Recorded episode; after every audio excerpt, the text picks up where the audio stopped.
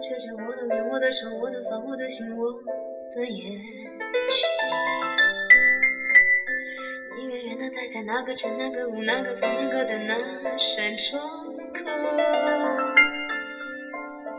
我静静的放着你给我的 CD 音乐，当作背景，怎么唱都不再煽情。当你习惯闭着眼抱着我，好像我是你的脸笑嘻嘻。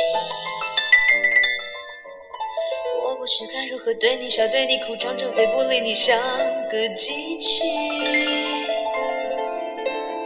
你的世界，我的日子，好像没有谁对谁放过脾气，过得太快，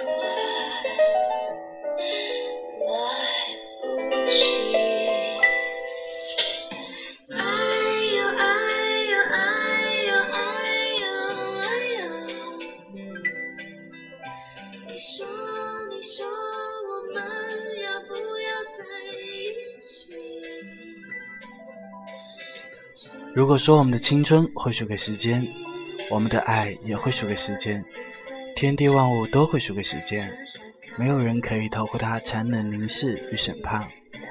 而无论你在哪里，我们都依然携手同行。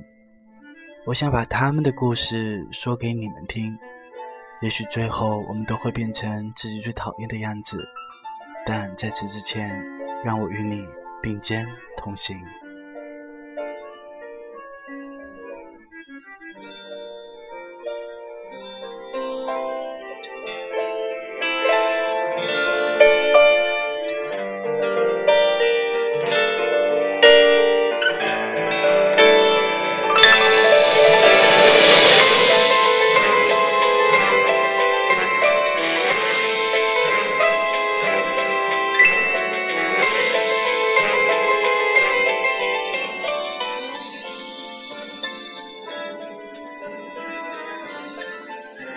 花一个人的一生去体验什么叫生活，却用一秒的时间断绝气息，好像所有的东西都有时间去度量。然而在时间里沸腾的是我们的勇气，还有希望。与某个时间的刻度遇见，与某个时间的刻度，你听见我的声音。欢迎收听励志 FM 幺六幺零兜兜柳情歌，我是 Nico。那么我在说，你有在听吗？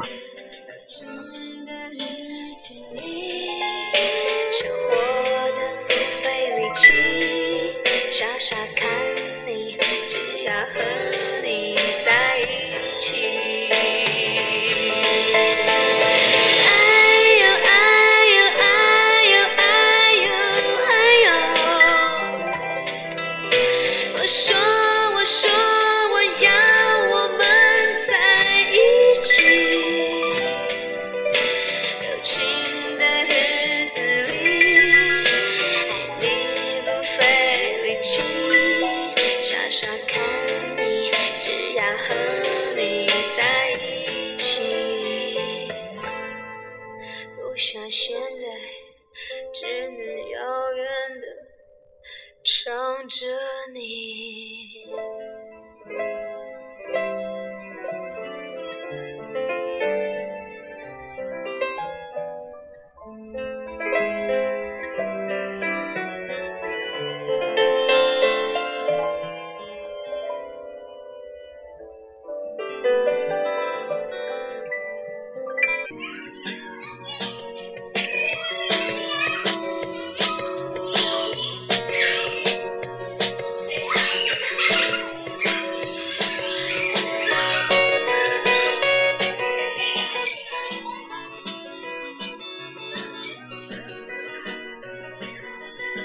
爱的朋友们，好久不见。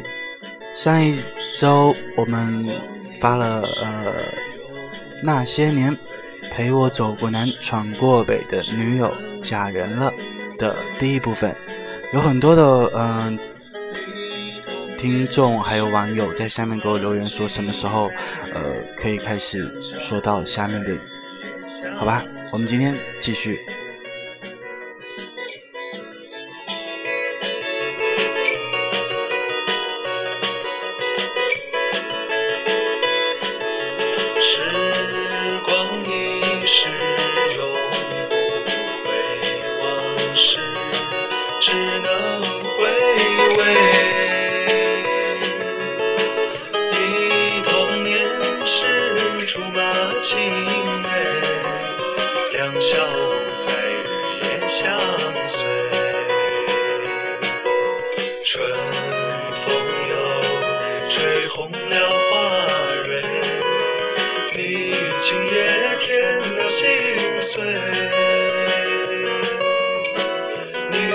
就要变心，像时光难倒回，我只有在梦里相依偎。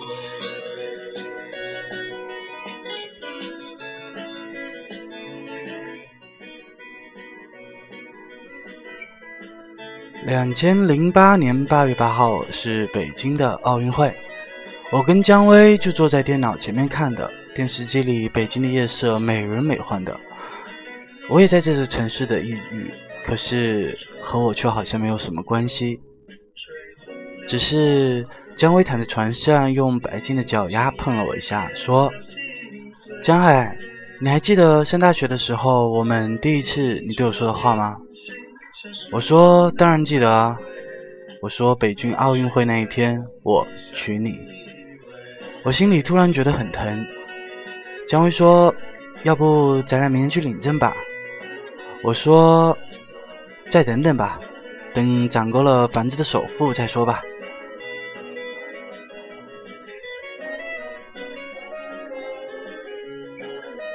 以后的日子变得开始轻松起来，但是。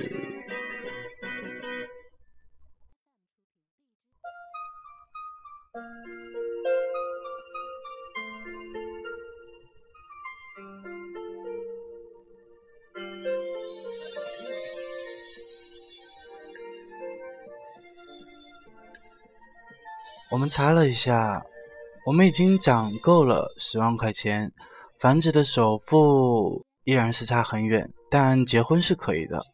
于是我俩准备偷偷的去领证。就在我们准备领证的前几天，一个电话颠覆了我们的美梦。姜薇的爸爸被双规了，锒铛入狱。再有几个月，他估计就正式退休了吧。姜薇当天晚上就订了火车票。前一天晚上，我们还在讨论我们的婚纱照要穿什么样的衣服，摆什么样的造型。我原本想陪他一起回去的，可是公司的业务实在是太忙了，最终只能把他送到了火车站。我送他进站台的时候，从来都没有想过这一次他的离开就再也没有回来了。我吻过你的脸，你双手曾在我的双肩，感觉有那么甜，我那么依恋。每当我闭上眼，我总是可以看见，失信的诺言全部都会实现。姜薇走后，我一个人在冷冷清清的住在卧室里，一个人上班下班。偶尔我俩也会通火电话。姜薇说她爸的情况很不明朗，不乐观。雪上加霜的是，她妈妈因为急火攻心，并发了脑血栓，被送进了医院。我听着姜薇焦急而无助的哭泣，却爱莫能助。挂断电话，只有一圈一圈的捶打着墙壁。国庆过后，我终于抽出几天的时间回去看一下。姜薇家原来的那栋别墅被封了，车子也被封了。姜薇待在她妈妈的医院里，我去的时候口角还是歪斜的，不能走路。看到我来，只是微微的点了一下头。我找了一个旅馆住下，一个月不见了，姜薇瘦了好多。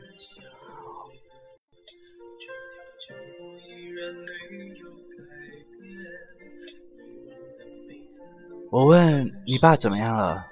姜薇轻声地说：“还在双规审查，不让见。听说情况不乐观。”我说：“妈妈呢？”姜薇又流流下了眼泪，说：“看康复情况吧，个人体质不一样。”我还是忍不住吻起了她那秀美的脸庞。我俩在短暂的欢愉之后，就忘了那些不快乐。我们像贪嘴的小孩一样吃了一次又一次可却被姜薇推开说不行我还得回医院看妈妈。我把从北京买来的阿胶塞进了她的包里她看都没看就走了。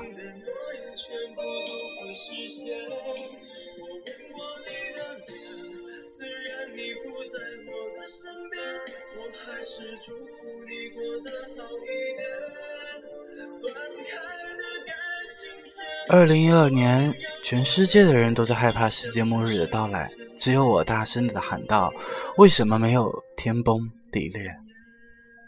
如果来的话，我就可以幸福的带着挂念死去，而不是收到那一条姜薇给我的信息：我们分手吧。”那一刻，我觉得二零一二的降临，我眼睛一抹黑就晕了过去。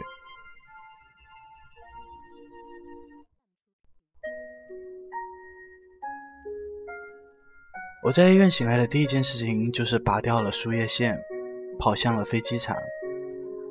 我原来以为这是现实中我参与过最惨绝人寰的事情，我很想大声的质问，可是当我冲到他家里，却听到了那个冷冰冰的哭声，还有那一张黑白的相片，还有哭倒在别人怀抱里的姜薇。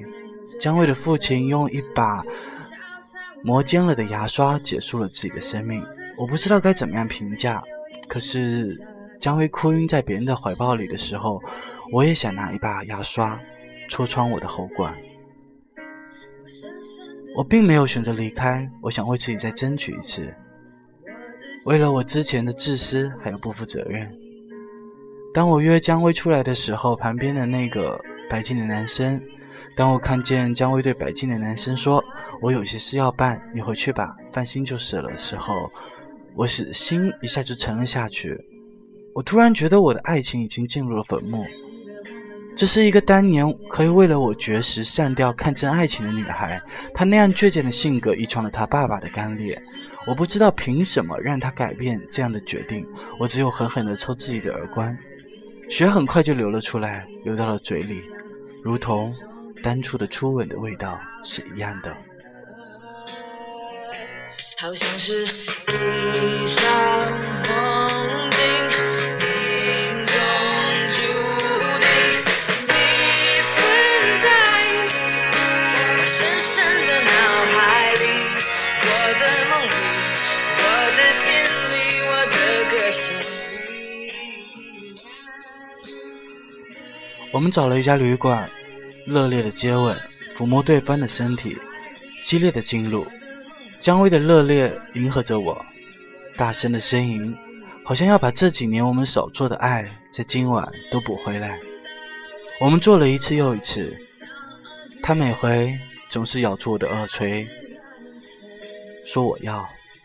我也希望这样的快乐时光可以延续下去，可我不是上帝，我也不是机器。我在精疲力尽的时候问了一句：“为什么？”你说呢？这个是姜薇典型的性格的回答。我说：“对不起，是我太自私了，太自我了。我决定我回去就辞职了，我来陪你，咱们买房子结婚。”我哀求道。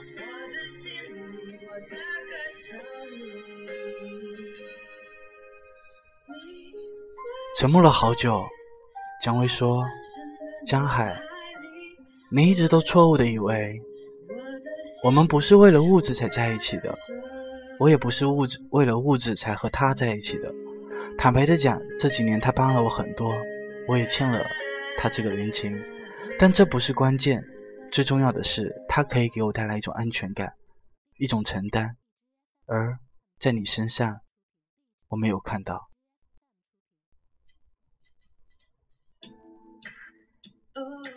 我现在真心的想要有一个家，一个和睦的家。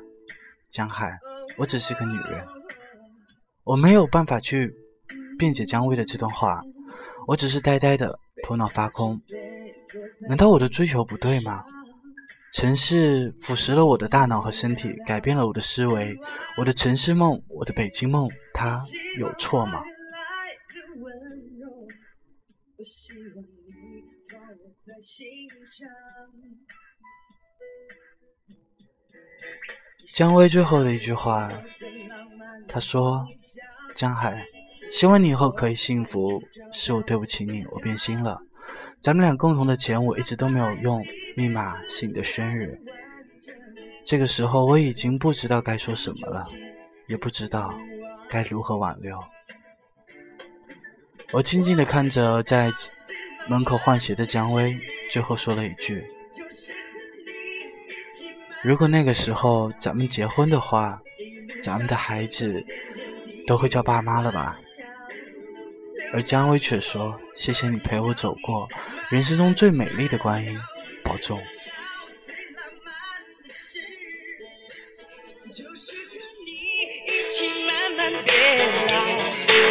直到我们老的哪儿也去不了，你还成。手心里的宝。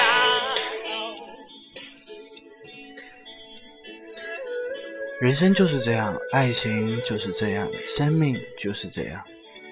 我像一条狗一样的夹着尾巴回到了北京，曾经让我无限向往和热血沸腾的城市，现在却充满了厌恶和恶心。我回到了公司，可是我的魂魄没有回来。我失落的过着每一天，盼望我回到我们曾经生活的小屋，房租又涨了，可是我还是没有退。寂静的夜里，我选择在墙角的角落里哭泣，还有回忆。我也曾经回到过我们曾经住的地下室里看过，那里又住进了一批刚刚毕业的大学生。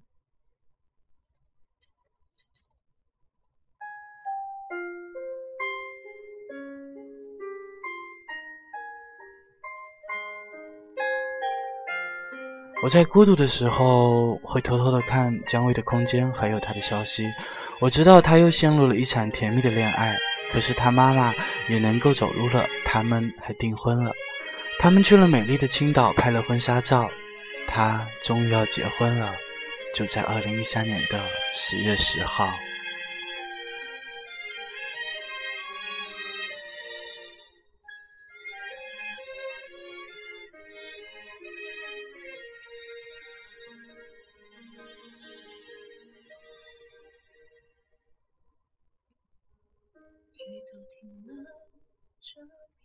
就在那一天，我收到了姜薇的短信：“老朋友，今天怎么没有来参加我的婚礼？还在北京吗？”“嗯，还在。太忙了，忘了给你送祝福。终于把自己嫁出去的感觉，很爽吧？新婚快乐！”谢谢。不过我今天看到远处的一个男孩，好像你啊，我还以为是你呢，空欢喜一场。我不知道怎么回复，真的不知道。于是，又一条很长很长的短信飞了过来。江海，我知道你今天来了。其实我们之间没有谁对谁错。我知道你的性格内向，不善于表达。我记得大学的时候，天气冷了，你脱下外衣给我披上，我浑身都会觉得温暖。你则像个傻子一样冻得发抖。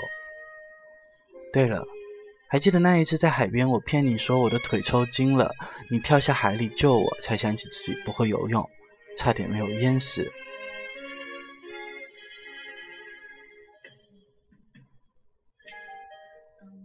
当初去北京的决定是我们俩共同做出的，没有对和错。虽然那个时候住在地下室，但是你每天都把好吃的给我，每天都在公交站台等我，我的心都是暖的。对了，请你原谅我那样对倩倩的无礼，我真的很怕失去你，江海。我也知道你竭尽所能了。你努力的拼搏是为了我们将来的生活更有保障。这些年，你不抽烟不喝酒，从来不碰其他的女孩，一有时间就陪我到北京到处去转转。我也以为咱们俩这辈子就会这样了，可是经历的太多了，我还是改变主意了。也许黑白相片的爱情比五彩斑斓的图画更真实。我还是很羡慕你能在那个寒冷的夜里用手心去给一个女孩暖脚心。再见江海，再见我的初恋。我看着手机一条一条的短信传过来，滴滴的声音让我的心非常的疼，眼泪早就模糊了我的眼。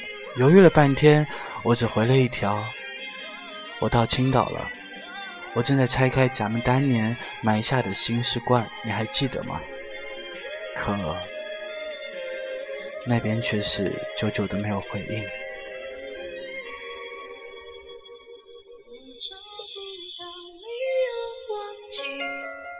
大雨里的别离，我找不到理由放弃。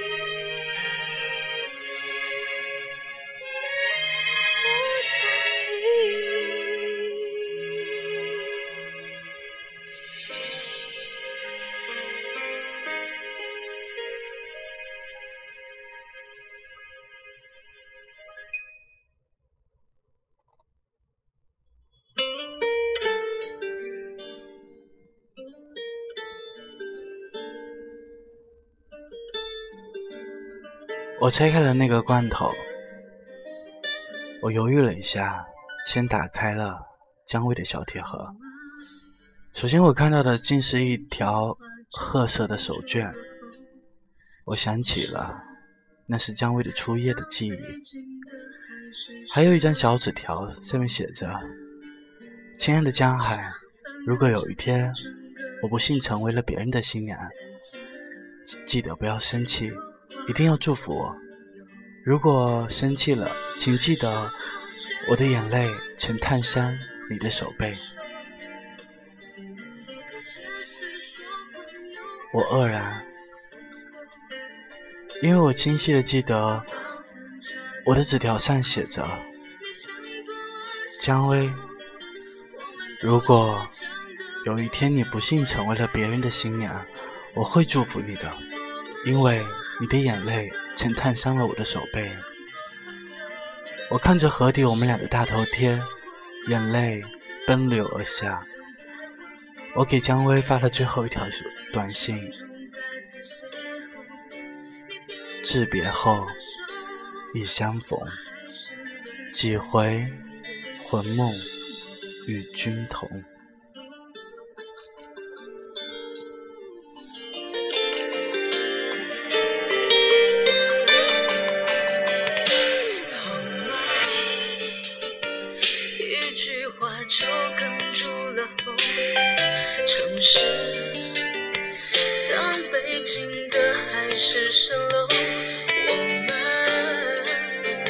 上分隔着一整个宇宙，再见。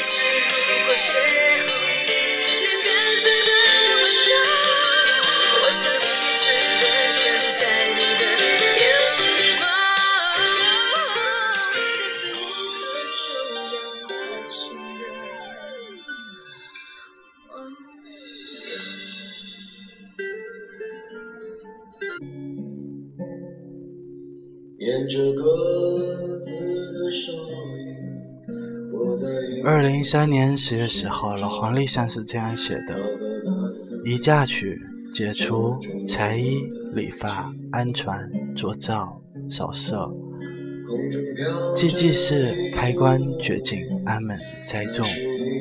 我也承认今天是一个结婚的好日子。我看到姜薇的一身红装站在酒店的门口，幸福满意了小脸。她的身旁就是今天的主角。我没有告诉她我来了，我甚至没有勇气上前和她打一个招呼，说一句祝福的话。我只是站在远远的看着，看着这个曾经傍了我十年的女孩，今天成为了别人幸福的新娘。那些年陪我走过南、闯过北、亲过嘴、滚过床单的女友，嫁人了。到这里结束了，送上最后一首歌，我们明天见。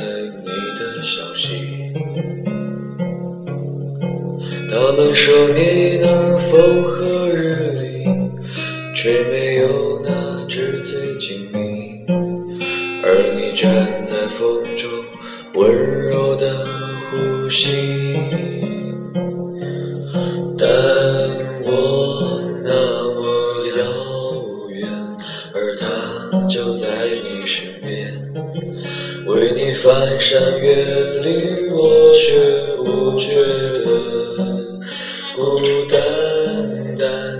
你柔肠百转，而我孤影相残。